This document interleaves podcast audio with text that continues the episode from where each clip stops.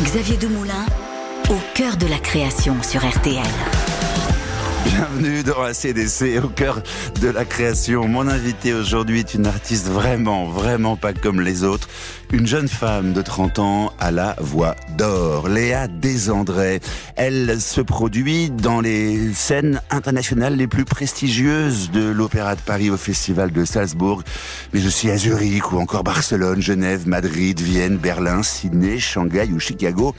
Qui est-elle Eh bien, c'est une mezzo-soprano que tout le monde s'arrache. Globe-trotteuse de son art, l'artiste lyrique est une chanteuse d'opéra surdouée. La révélation des victoires de la musique classique 2017 ne s'arrête jamais, c'est simple.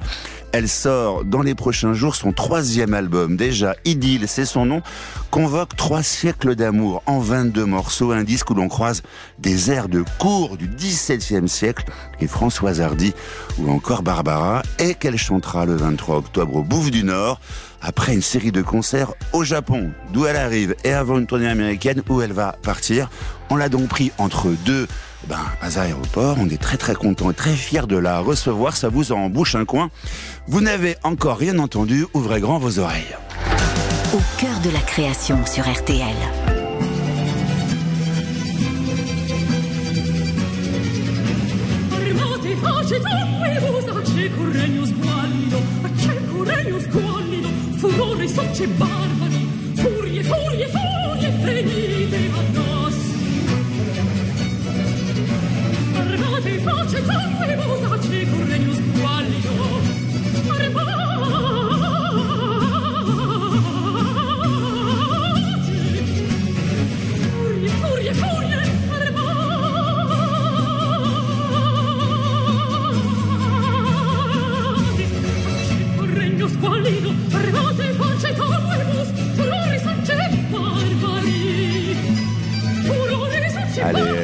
Calme. Hein. Oh là là, ça calme. hein. Mais Léa Desandré, 30 ans. Euh, un grand merci, euh, mademoiselle, d'être là.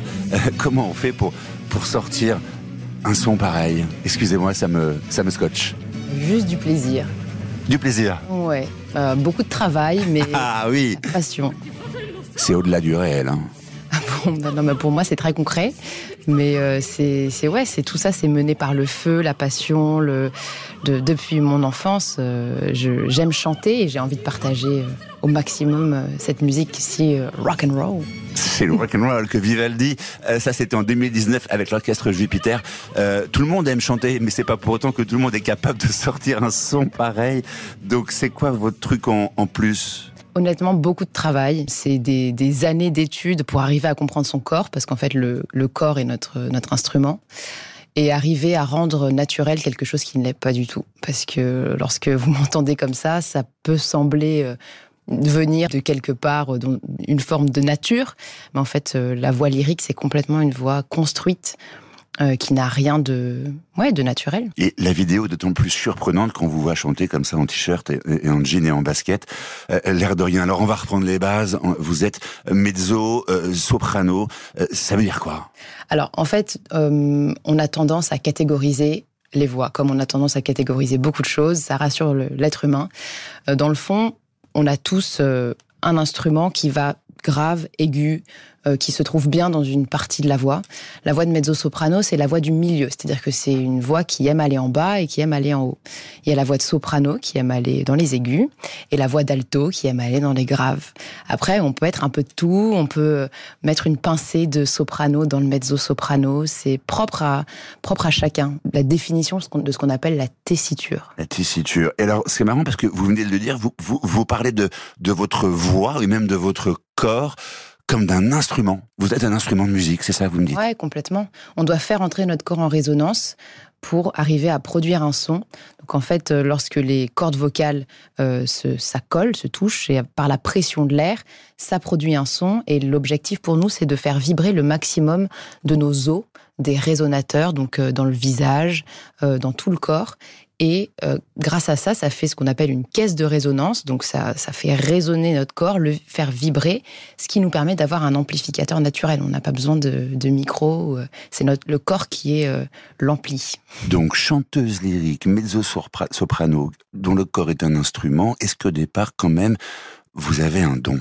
Je dirais qu'il y a une prédisposition. Ouais. Euh, aussi dans la couleur de la voix. Je peux pas changer ce qu'on appelle le timbre. Le timbre, il y a un peu de charnu dans la, voix, il y a un peu de chaud, il y a des voix qui sont plus claires, plus cristallines. Ça, c'est euh, quelque part de naissance. On peut pas le travailler. Après, avec le travail autour, on, on étend la voix, on fait que la voix devient souple, on fait qu'on peut aller vite, qu'on peut aller lentement, qu'on peut développer la projection, donc justement la capacité à faire entrer le corps en résonance, donc à, à chanter fort. Donc c'est un mélange des deux, je dirais. Comment ça se travaille cette voix au jour le jour, au quotidien, du matin au midi, le soir? Euh, bah, c'est un peu une discipline de vie qui est euh, similaire à celle des sportifs ou celle de. Je compare souvent avec un danseur.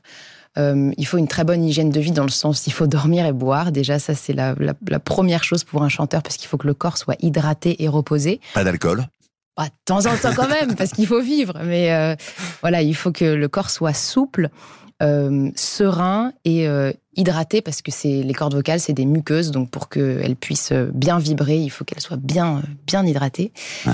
Et puis après, c'est un travail donc du corps, de l'assouplissement, euh, faire de- des étirements, du yoga, des choses comme ça. Parce Le yoga est très important. Vous avez fait un disque euh, précédemment, celui-ci, là, euh, avant il dit qui s'appelle Amazon. Et sur la pochette du disque, vous prenez une posture du yoga. Le yoga, c'est c'est déterminant chez vous. Bah, en tout cas, pour moi, ça m'aide. J'ai fait 14 ans de danse classique, donc euh, la, chercher la, souplesse dans le corps, ça m'aide à être ancré et, euh, et à pouvoir être libre dans l'instrument. Ce qui est très important, c'est que le, le corps soit souple pour qu'il y ait le minimum de tension possible, parce que qui dit tension dit frein. Euh, à, à- à l'accessibilité euh, de, de, de notre instrument, donc il faut être, euh, faut être détendu, ce qui n'est pas forcément facile avant d'entrer sur scène. Ouais, ça. Ça, on va en parler après. Donc, les cordes vocales, elles ont besoin que tout le reste du corps soit en résonance avec elles et soit détendu pour pouvoir travailler Voilà. De Et manière optimum. Voilà. Et après, pour travailler, c'est euh, on fait des vocalises, euh, des heures et des heures de vocalises, et après, arriver à un certain niveau, il faut maintenir euh, ce niveau technique, donc euh, en, en faisant euh, ouais des gammes, des la la la la la la la la, et puis des choses un peu plus complexes. Et après, quand on a des difficultés dans des morceaux, là par exemple le morceau que vous venez d'entendre, il y a beaucoup de vocalises, donc c'est des notes qui vont très vite. Et ben on va les travailler euh, tout d'abord à- lentement, et puis de plus en plus vite de manière un peu, euh, euh, je veux pas acharnée, mais obsessionnelle, pour que ça devienne naturel. Et en fait, c'est une empreinte qui se fait dans le corps. C'est comme euh, quand on révise pour le bac, plus on, on, on se rabâche les informations, plus elles, elles sont assimilées par le corps. Ben, là, c'est pareil. Il faut. euh, Donc, le matin au réveil, une vocalise, ça donne quoi, par exemple Vous pouvez me montrer Oui. Là, c'est la voix du matin. Il y a un petit voile dessus qu'on veut pas en fin de journée. Euh, et on va faire ça tout doucement. On fait beaucoup de bouches fermées aussi. Ça, c'est pour euh, détendre tout ce qui se passe dans la bouche. Il y en a plein, plein. hein, Je vais Euh, pas tout. Si, si, allez, un troisième, un dernier. Je vous offre mes premiers sons du matin. Quel joli cadeau Il faut que tout ça soit bien hydraté, que le corps soit souple, mais il faut aussi se protéger. Vous prenez beaucoup l'avion. Je dis, vous arrivez du Japon, vous partez aux États-Unis, vous êtes tout le temps sur des scènes à droite à gauche, à Sydney, à Shanghai et ailleurs. Et ça, la clim, les avions, c'est très très dangereux pour vous. Donc vous avez un masque spécial dans l'avion, c'est ça? Ouais, on a des petits tips, quoi. pour- C'est quoi? Eh ben, ça s'appelle un, un humidif- humidifier. Donc, c'est un masque en silicone qui permet de conserver l'humidité euh, dans la zone de la bouche et du nez avec un petit filtre. Donc, euh, l'avion et le train, c'est les endroits peut-être où l'air est le plus sec de tous les endroits que vous pouvez trouver dans les moyens de transport. Et la sécheresse, donc, donc assèche les muqueuses, ce qu'on Ouais. disait tout à l'heure, et fait que la barrière euh, aussi de, de- de protection des microbes est, est complètement affaiblie. Donc ce petit masque nous permet de créer comme un microclimat, C'est essentiel. un petit biotope qui, euh, qui fait que du coup les cordes sont toujours hydratées et on peut voyager et, et tout se passe bien. Et, et, et Léa de André, donc, vous avez 30 ans, à 30 ans aujourd'hui, avoir fait déjà 13 ans de danse classique avant de devenir chanteuse lyrique. Est-ce que c'est avoir eu une jeunesse pas comme les autres? Comment tout ça, c'est agencé? C'est c'est un truc d'éducation? C'est vos parents qui vous ont euh, ouvert ces portes-là ou c'est une disposition naturelle?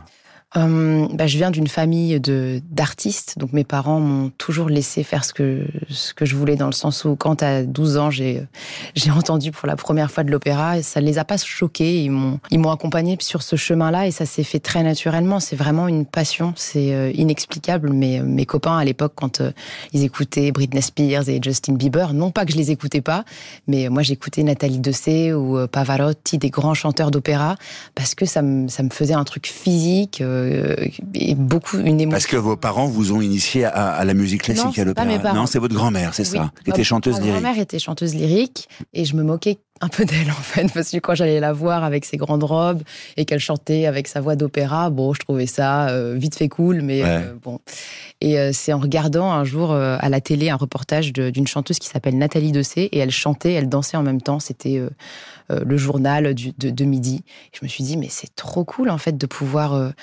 lier le chant la danse le théâtre tous ces beaux costumes j'ai envie d'essayer et mes parents m'ont amené là-dedans. Et voilà, mon, mon grand-père était Monsieur Loyal au cirque. C'est ça. Voilà, mes parents travaillent dans le cinéma, donc euh, quelque part euh, tout était là. Je me suis nourrie un peu de, de tout ça et euh, j'ai énormément de chance parce que mes parents m'ont toujours dit allez go. Ouverte au monde. Suis ton cœur. Franco-italienne plus française ou plus italienne alors Léa Desandré ah, Je sais jamais trop dire. Pourquoi il faut choisir En tout cas, citoyenne du monde avec tous ces voyages. Au cœur de la création sur RTL c'est beaucoup mieux, car je fais croire à chacun d'eux que l'autre est le monsieur sérieux. Mon Dieu, que c'est bête, les hommes, ils me donnent la même somme exactement par mois, et je fais croire à chacun d'eux que l'autre m'a donné le double chaque fois. Mon Dieu, que c'est bête, les hommes chantent si bien, Léa Desandré, euh, chanteuse lyrique, mezzo-soprano. Euh, un extrait, Léa, de votre troisième album. La chanson s'appelle J'ai deux amants et euh, elle est tirée d'une comédie musicale, c'est ça, de d'André Messager, s'appelle L'amour masqué. Ça date de quand, ça Les années 20 C'est ça. Ouais. Et c'est super moderne, non? Oui, c'est super moderne et ça fait partie, c'est une des, des 22 chansons de votre d'album donc qui s'appelle Idylle où on mélange les genres. Il y a des chansons de cours, je le disais, du XVIIe siècle. C'est quoi une chanson de cours du XVIIe siècle? Alors c'est très simple. C'était les chansons que, qui étaient faites euh, à la cour du roi. Alors le roi avait tout d'un coup euh, un, une petite euh, faiblesse. Il avait envie d'aller se reposer. Il appelait son, son luthiste ou son enfin, un instrumentiste. et Il lui disait chante-moi une chanson pour m'endormir. Ou alors il avait faim. il voulait quelque chose pour patienter en attendant son repas. Fais-moi une petite chanson où il y avait une fête. Enfin voilà, c'était vraiment la chanson française de l'époque. Euh, ce que ce qu'on pouvait fredonner euh, dans, dans les. Et vous, vous, vous, lui redonnez vie aujourd'hui en 2023. Et il y a aussi, je le disais, du François Hardy et du Barbara. On va revenir euh, à cet album très étonnant et avec cette collaboration avec le Lutte. Monsieur, il y a un Monsieur Lutte dans dans, dans Edine. On n'en dit pas plus pour l'instant. Ah, juste avant, on va revenir sur vos premiers pas à l'Opéra de Paris, parce que ça, c'est quand même absolument hallucinant.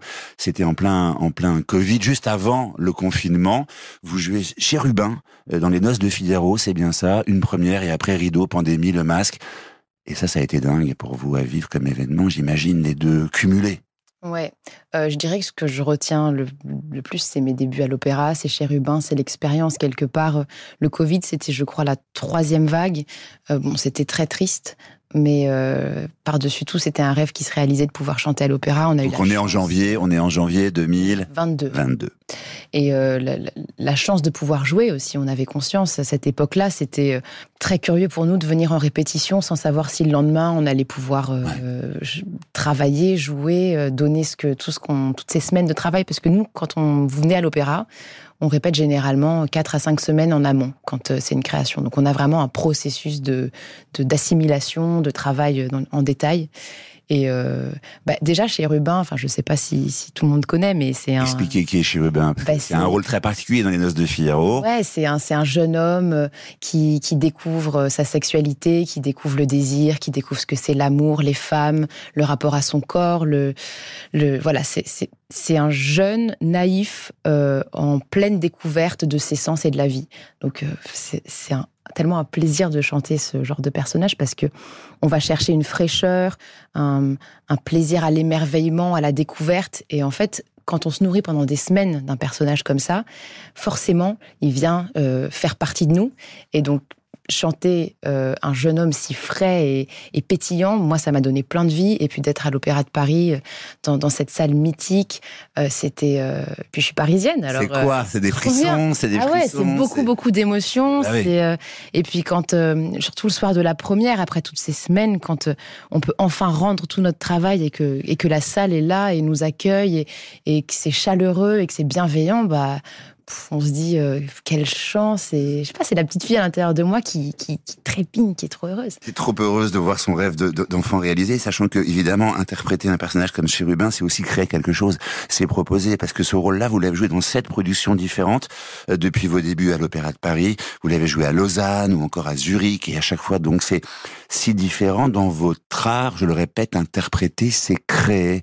Vous pouvez expliquer en quoi et pourquoi? Parce que hum, un rôle comme Chérubin par exemple je l'ai chanté effectivement dans sept productions différentes. Probablement que je le chanterai encore dans sept autres productions. On doit justement maintenir cette fraîcheur et ce sens de l'émerveillement et on le cultive par euh, des chefs d'orchestre et des metteurs en scène différents qui à chaque nouvelle production nous apportent euh, une forme d'éclaircissement, d'éclairage sur euh, sur le personnage. Donc c'est pas et vous poussez à être différente en fait. Complètement. Donc vous sortez en permanence de votre zone de confort. Total. Par exemple à Paris j'étais Justin Bieber, c'était le, ah, un peu le, le, fil conducteur du metteur en scène.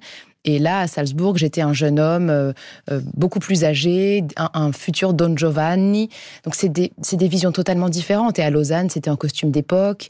Euh, une autre production, c'était dans les années 30. Enfin, c'est c'est des perspectives totalement différentes. Et là, on parle d'un rôle, parce que le planning pour la saison 2023-2024, il donne carrément de tournée. Idoménéo de Mozart à l'Opéra de Genève, le rôle titre de Médée de Charpentier à l'Opéra de Paris, Ariodante de Handel en tournée européenne, et c'est loin d'être tout.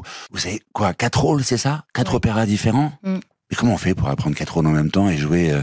On anticipe, on stresse pas trop, on essaie d'arriver à dormir, mais euh, euh, bah, hier soir j'ai fait mes débuts dans Mario Dante, donc euh, ça c'était un, grand rôle. C'est beaucoup beaucoup de concentration, de préparation, et puis aussi des, des, mentalités très différentes. Enfin, Mario Dante, Idamante, ce sont des hommes, donc il faut se. Quand je dis mon Dieu que les hommes sont bêtes, il faut savoir ce que c'est que d'être un homme. Et, c'est loin d'être bête. Ouais, il faut aussi beaucoup se projeter. Par exemple, quand on pense à m'aider à l'Opéra Garnier que je ferai au printemps temps, c'est un rôle énorme. On peut paniquer ou alors on peut faire de la projection positive, imaginer comment va bien se passer la soirée. Visualiser. visualiser, exactement. La visualisation pour Donc, à ceux qui nous écoutent, qui ont un, jour un peu de pression sur les épaules et qui se sentent submergés, vous leur proposez de visualiser la victoire. Complètement. Ça, ça vous aide sérieux? Ouais. Visualiser le succès. Complètement. La standing et, ovation. Et, je sais pas, mais et nourrir le positif, toujours être bienveillante, ne pas se laisser euh, toucher par la peur. Ça, c'est très difficile, mais de toute façon, la peur ne mène à rien. Euh, donc euh, autant la laisser de côté. Euh, ce qui est difficile aussi, c'est quand il y a beaucoup de monde autour de nous, c'est des grosses équipes, il y a beaucoup de stress dans tous les services différents, à la lumière, à la mise en scène, aux costumes, les chanteurs, le metteur en scène. Tout de suite, ça fait une, montagne autour de nous de pression. il faut arriver, moi j'aime m'imaginer avec un, un ciré, et puis que toutes ces, ces, ces peurs me coulent. Ouais dessus et que juste ce que je donne moi quand j'ouvre mon ciré c'est j'ai envie d'être un soleil et de donner du bon aux gens. Et en cultivant ce soleil la peur s'en va et euh, il y a que du bon qui arrive en tout cas je c'est quelque chose qui n'existe pas dans 90% des cas ça vous le savez vous mais comment vous savez tout ça à cet âge-là? C'est quoi? C'est à cause du yoga? Bah, c'est quoi? C'est la musique? La musique et la chance d'être euh, régulièrement au contact de personnes bien plus matures et plus âgées que moi aussi. Comme vous le dites je suis jeune dans ce métier et euh, je me nourris énormément de tous mes collègues et toutes les rencontres que je fais. J'ai énormément. Et vous avez été formé par deux grandes figures hein, et, pas n'importe qui. Est-ce qu'on peut dire juste un mot sur Sarah Mingardo et, William Christie, qui sont un peu votre maman et votre papa d'opéra de, On commence par qui? Par Sarah Mingardo. Ouais, Sarah, c'est une, c'est une femme merveilleuse qui a fait une carrière internationale et qui a su dès le début me dire il faut garder les pieds sur terre, il faut apprendre à cultiver qui tu es à rester calme. Et, euh, elle est à Venise, elle. Hein. Elle est à Venise, mm. ouais. Et j'ai eu la chance de vivre euh, deux ans là-bas, donc c'est pas dégueu. très inspirant. Et on papotait euh, en, sur les gondoles, en marchant. prof de chant. C'était ma prof de chant et c'était ma prof de vie quelque part à cette époque-là où j'ai quitté la maison, quitté le nid. Des, des personnes comme ça, je les ai tous les jours dans ma tête et Il faut tout un village pour élever un enfant, c'est ce que vous nous dites. exactement. C'est ça. Et William Christie alors? Bah, William Christie, c'est la première personne à m'avoir euh, donné la chance d'être sur scène avec un orchestre. On est parti en tournée euh, dans le monde entier. C'est toutes ces personnes, c'est des gens qui m'ont donné leur confiance. Et ça, euh, c'est aussi ce métier, c'est beaucoup de rencontres, apprendre à les cultiver et, euh, et à saisir sa chance parce que on est beaucoup. On est beaucoup et surtout on apprend à chanter, on apprend aussi des choses de la vie. Quand on sait écouter comme vous, ben voilà, on arrive à vaincre, à vaincre ses peurs. Euh, et puis il y a un garçon, Monsieur Lutte, il s'appelle Thomas Dunford. Alors là, vous c'est votre amoureux parce que j'ai l'impression, hein, vous avez déjà au moins euh, maintenant trois disques au compteur ensemble. Vous faites des disques, pas des enfants. Euh, il y a eu Amazon en 2021, Eternal Heaven en 2022 et donc Idyll en 2023. C'est un disque dingue. Donc, mais c'est qui ce Monsieur Lutte Ben, c'est donc un, un monsieur qui joue du luth. C'est du luth. Extraordinaire. Alors le luth, c'est comme une guitare avec plus de cordes et plus grand, en gros. Et euh, on s'est rencontrés de manière idyllique dans les jardins de William Christie, justement, il y a huit ans. Donc euh, tac, tac, tac, Tac. on refait le puzzle. Tac tac. Et euh, on a eu un vrai coup de cœur musical parce que on a euh, on a une sensibilité commune et donc Mhm. on a eu envie de, de développer cette aventure musicale. Et, euh, et il est hyper rock'n'roll et ouvert d'esprit. Enfin, je veux dire, lui, il a Mhm. grandi à 6 ans, il avait cet instrument Plus grand que lui. plus grand que lui, ancien Mhm. entre les doigts. Et il- mais il écoutait les Beatles et Bob Dylan. Et donc du coup, quand il se retrouve avec John Dowland, donc ces compositeurs de, de l'époque baroque, médiévale, etc. Pour lui, tout est lié. Donc il y a un truc hyper moderne quand il joue. Et, euh, et c'est ça que j'adore parce que nous, on a grandi en écoutant.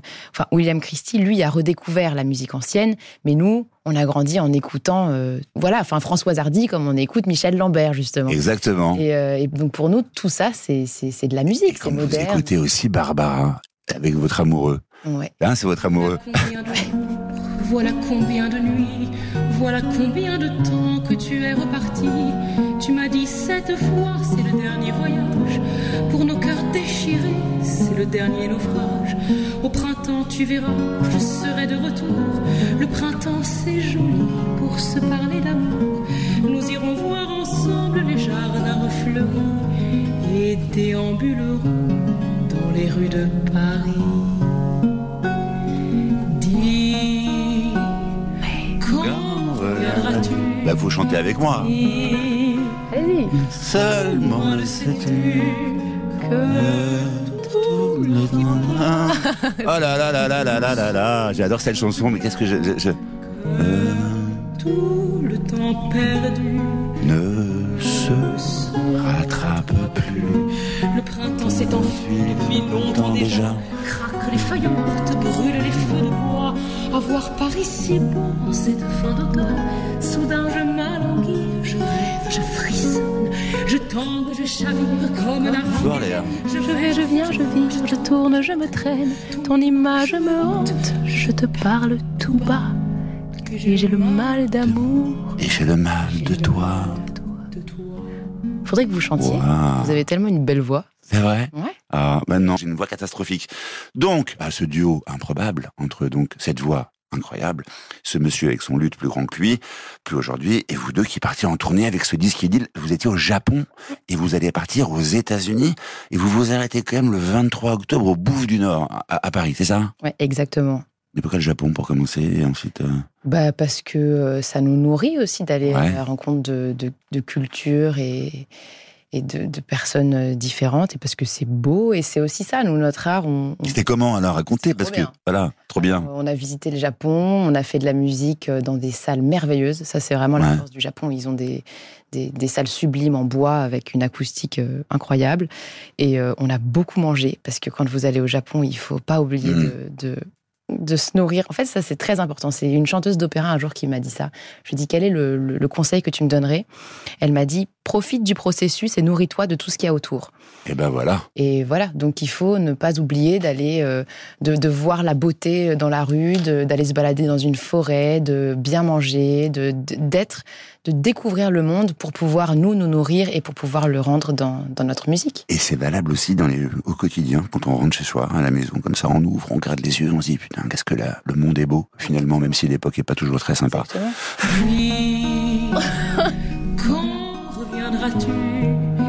Allez, pour finir, le mot de la fin, est-ce qu'on peut faire le top, euh, le top horaire RTL, alors? Pa, pa, Merci Léa de André d'avoir été euh, avec nous pour ce nouveau numéro de cœur de la création. N'hésitez pas à vous abonner, à me laisser un commentaire, à parler de ce podcast autour de vous. Bien sûr, retrouvez tous les épisodes sur RTL.fr, l'application RTL et toutes les plateformes partenaires. À très vite.